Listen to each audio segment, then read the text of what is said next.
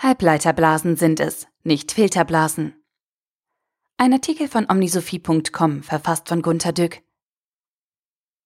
Halbleiter leiten den Strom unterschiedlich. In der einen Richtung mehr oder alles, in der anderen weniger oder gar nicht. Kennen Sie den Begriff des Halbleitermanagers? Das ist einer, der alle Befehle von oben nach unten durchstellt, aber keine Mitarbeiterinformationen wie Warnungen, Klagen, Unstimmigkeiten, Unzufriedenheit, tatsächlich gemessene Abgaswerte nach oben meldet.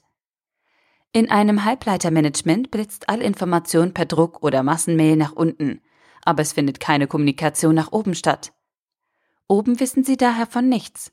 Mitarbeiter argwöhnen, die da oben schweben in höheren Welten. Das kommt von der Halbleitung der Halbmanager.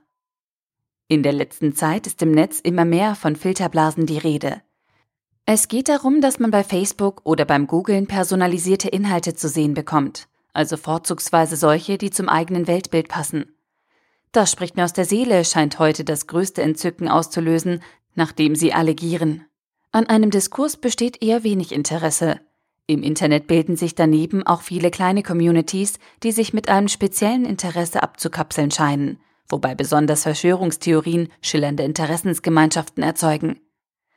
Nehmen wir als Beispiel die geschätzten 20.000 Chemtrail-Besorgten, die fest daran glauben, dass man in Flugzeugkondensstreifen sehen kann, wie finstere Mächte Gifte in den Ausstoß mischen und Tag für Tag irgendetwas Dunkles über die Menschheit sprühen.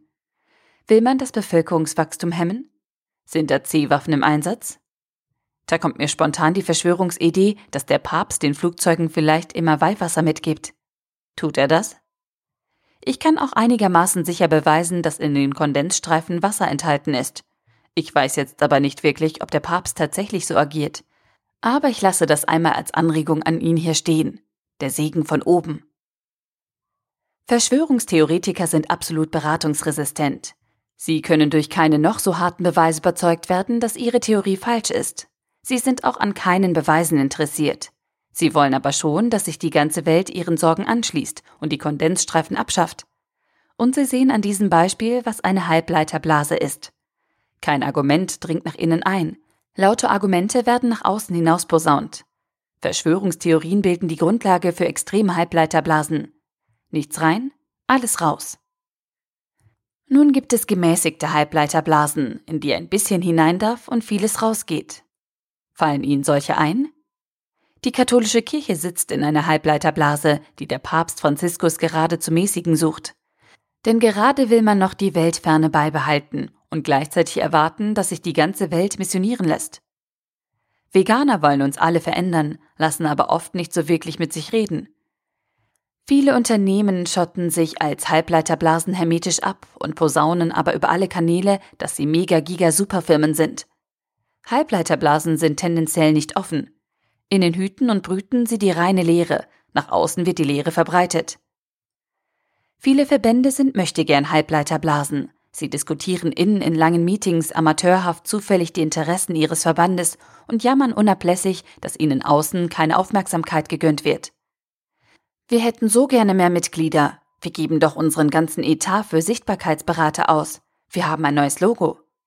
Außer Mitgliederwerbung kommen wir zu nichts mehr. Fallen Ihnen noch mehr Halbleiterblasen ein? Die politischen Parteien waren einmal Halbleiterblasen. Und wie? Da liefen Stacheldrahtzäune durch die Familien. Die Parteien hatten damals beratungsresistente oder eben stabile Grundideen, zu denen sie feststanden und deretwegen sie gewählt wurden. Das war ihnen aber nicht genug, nur von der eigenen Halbleiterblase Stimmen zu bekommen.